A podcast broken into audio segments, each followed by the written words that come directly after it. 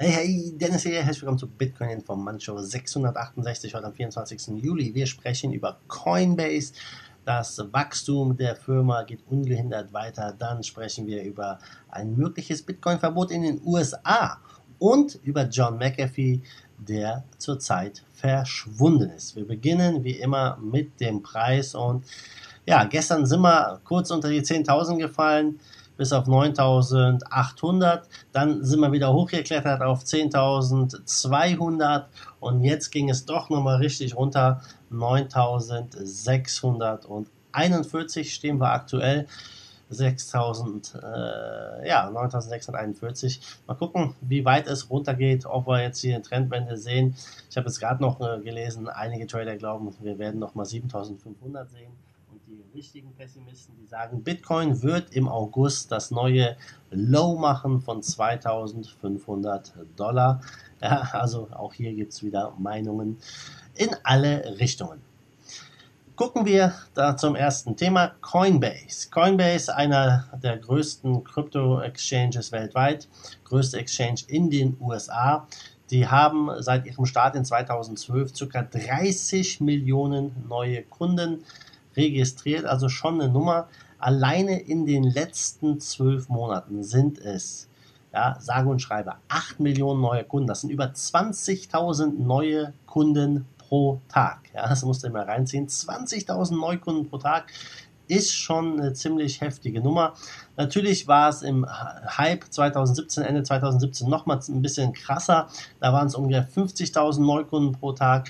Aber nichtsdestotrotz, ich denke 20.000, über 20.000 Kunden am Tag ist schon eine ziemlich beachtliche Nummer, trotz Bärenmarkt. Ja, die haben über 30 Millionen Kunden, wie gesagt, haben über 150 ähm, äh, Milliarden getradet, die Kunden. Also Coinbase läuft, ja, würde ich mal sagen.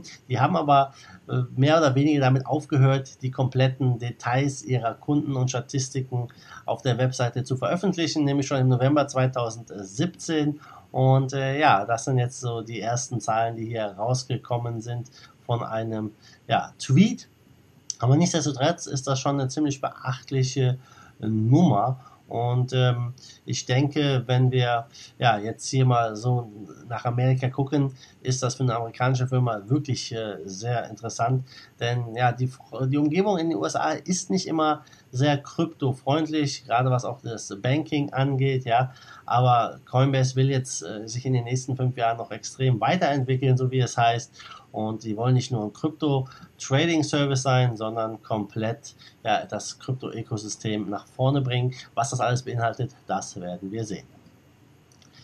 Ja, wir bleiben direkt in den USA und ja, einer, der allen bekannt sein dürfte, Sisi, der CEO von Binance, er hat gesagt, ein mögliches Kryptoverbot in den USA wäre das Worst-Case-Szenario, würde Krypto aber nicht aufhalten. Und äh, ja, wenn wir uns die USA angucken, sie dürfen nicht Derivate handeln auf BitMEX, sie dürfen an keinen ICOs und sonstigen teilnehmen. Ja, die Regu Regulierung in den USA ist sehr streng, sehr schwammig auch. Viele Firmen gehen aus den USA weg, weil es halt äh, ja dort keinen Sinn macht letztendlich die ganzen Sachen ähm, durchzulaufen und dann vielleicht doch abgelehnt zu werden. Ja, und die USA scheint da wirklich auf dem Gebiet einiges zu verlieren. Wir haben jetzt gesehen, dass äh, Krypto in der Politik angekommen ist. Donald Trump hat darüber gesprochen, sagt, er ist kein Fan. Äh, Steve Munchen, Munchkin, Mutschkin, keine Ahnung, wie der heißt, ne? Nushin. der Finanzminister hat darüber gesprochen und ja, die sagen nicht, hey, lass uns die Technologie mal ein bisschen fördern und lass die hier gedeihen, sondern wir müssen die knallhart regulieren. Die Banken müssen die reguliert werden. Also das erzeugt weiter Druck auf die Firmen. Wahrscheinlich werden wir weitere Abwanderung von Firmen aus den USA in andere freundlichere Länder sehen. Und äh, Sisi hat in einem Interview heute auch gesagt, ja, das ist überhaupt nicht schlimm, dass Bitcoin, äh, dass äh, Trump kein Fan von Bitcoin ist. Allein die Tatsache, dass er über Bitcoin redet, ist ein positives positives Zeichen. Aber man muss natürlich auch ein bisschen zwischen den Zeilen lesen, nämlich der Finanzminister, er hat ja, er hat gesagt, dass ähm, ja, teilweise die Regulierung wirklich ein National Emergency, also äh, ziemlich heftiges Wort, National Emergency, eine nationale Katastrophe oder nationale Wichtigkeit ähm, hier darstellt und dass man da halt durchgreifen will. Und äh, ja, das ist natürlich etwas, ja, was jetzt in den nächsten Monaten sich zeigen wird, inwiefern die USA hier da das Ganze durchregulieren wollen. Und sie sagt ja, im schlimmsten Fall könnten die USA natürlich äh, Bitcoin und Krypto den Besitz verbieten. Ja, er glaubt, das ist nicht sehr wahrscheinlich, aber das könnte man machen. Nichtsdestotrotz würde es äh, überhaupt, äh, ich sag mal, es wird natürlich ein bisschen was ändern. Ja? Die USA sind sehr aktiv, was das Krypto-Trading angeht, jetzt wenn man auch die Coinbase-Zahlen nochmal im Kopf hat, aber es würde Krypto weltweit natürlich nicht aufhalten können, nicht stoppen können. Ja, ein Verbot wäre da nicht weiter hilfreich. Und ja, wir wissen es in den USA, damals hat man einfach den Besitz von Gold verboten und gesagt, zu einem bestimmten Umrechnungskurs kannst du dein Gold jetzt hier abgeben bei den Banken. Ja, ein mögliches Kryptoverbot. Ich persönlich halte das auch nur im äußersten Fall für denkbar, der hoffentlich nicht eintritt, aber das würde die, äh, ja, die Massenadoption natürlich ein bisschen zurückwerfen, aber ich glaube, das lässt sich einfach nicht aufhalten, denn jedes Verbot zum Beispiel von Krypto, wozu würde es führen, dass die Menschen wahrscheinlich noch mehr Krypto haben wollen. Und äh, ja, das äh, ist auf jeden Fall ja, ein Zeichen, dass wir hier in einer Transition, ähm, in einem, ja, einem Wechsel sind des globalen Finanzsystems, was gerade hier in den Anfangsstadien sich abzeichnet. Gucken wir mal rüber zu John McAfee. John McAfee, ich folge ihm auf Twitter, der hat immer sehr lustige Tweets, sehr viele Tweets und anscheinend, ja, hat jetzt einer seiner Campaign Manager seinen Twitter-Account übernommen. Warum? Ganz einfach, John McAfee, seine Frau und ein bisschen vom Gefolge sind verschwunden. Sie wissen nicht, wo sie sind. Vielleicht wurden sie von äh, den Behörden einkassiert und in die USA gebracht.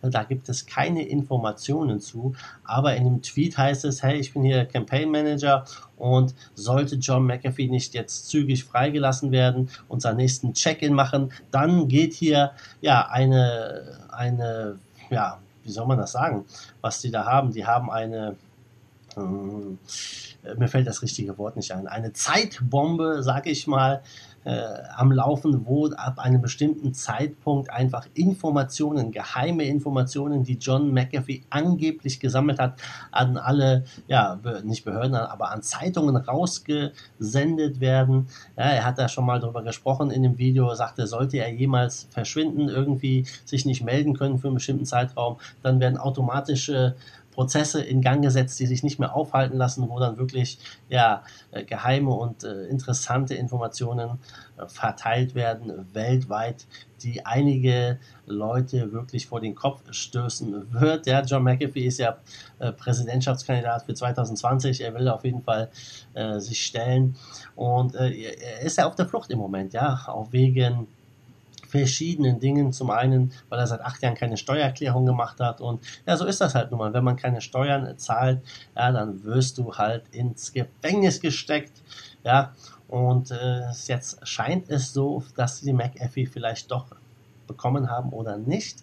Ja, schwer zu sagen, es gibt noch keine Infos. Ist auf jeden Fall lustig, da immer auf Twitter mal ein bisschen nachzulesen, ähm, was da jetzt so passiert. Und ja, ich bin mal gespannt, ob es vielleicht doch nur ein Publicity-Stunt ist von McAfee, um wieder ein bisschen Aufmerksamkeit zu erregen, oder ob es wirklich so ist, dass die Behörden ihn einkassiert haben. Ich denke, in den nächsten Tagen werden wir es Gucken wir mal auf Coin Market Cap, was hier abgeht. Wir stehen bei 264 Milliarden Marktkapitalisierung, Trading Volumen 60 Milliarden, Bitcoin ist 65 Prozent. Du siehst ja schon, der Bitcoin leuchtet rot und ja, in den Top 10 leuchtet auch wieder alles rot. Ethereum 5 Prozent im Minus bei 204, äh, Bitcoin Cash 8 Prozent im Minus, Tron knapp 11 Prozent im Minus. Ja, also da gibt es äh, viele Verluste wieder seit gestern und äh, wir haben nichtsdestotrotz immer ein paar Coins, die auch im Plus sind. Das ist heute Crypto.com mit 12% Kursplus. Top-Verlierer hingegen ist Bitcoin, Gold und Solve mit 15 und 14% Minus. Ja, aber der Markt ist eher rot. Mal gucken, was der Rest des Tages noch bringt. Wir haben jetzt hier 20 nach 7 am Morgen. Und ja, es kann noch einiges passieren. Also Leute, damit bin ich raus. Die News für heute sind durch. Und wenn es dir gefallen hat, lass mir ein Like da, gib mir einen Thumbs up. Wir sehen uns am Morgen wieder in alter Frische. Bis dahin, wie immer, macht gut, schwenkt die Hut. The zweite Force of Evil in Bitcoin and Cryptocurrency we trust. Bam!